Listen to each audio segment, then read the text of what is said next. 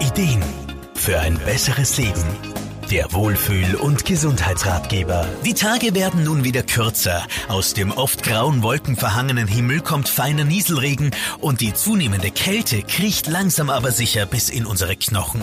Kein Wunder, wenn diese immer dunkler werdende Jahreszeit viel Menschen aufs Gemüt drückt. Das muss aber nicht sein, denn Aromapraktikerin Irma Fruhmann weiß, dass man mit kleinen, einfachen Mitteln gut dagegen steuern kann. Bewegung an der frischen Luft und das mindestens eine halbe Stunde täglich. Die gehört einfach dazu wie das Amen im Gebet.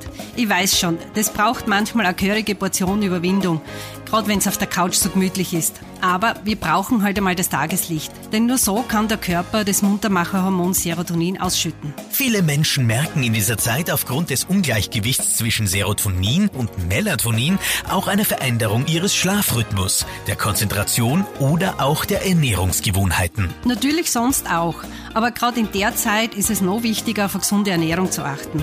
Mit Obst zum Beispiel kann man gegen den Süßgusto angehen, aber auch Fisch, Gemüse oder Nüsse. Funktioniert nämlich unser Stoffwechsel gut, ist man gleich fitter. Als Aromapraktikerin rät Irma Fruhmann ihren Klienten natürlich auch die Kraft von 100% naturreinen ätherischen Ölen zu nutzen, um diesen leichten Stimmungstiefs entgegenzuwirken. Stimmungsaufhellend sind da besonders die Zitrusöle. Die haben ja quasi die Kraft der Sonne gespeichert.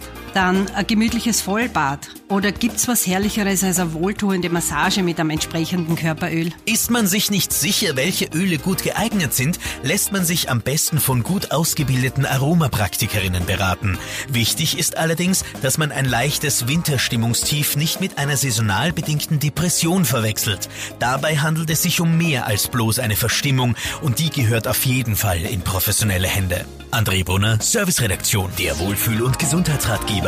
Jede Woche neu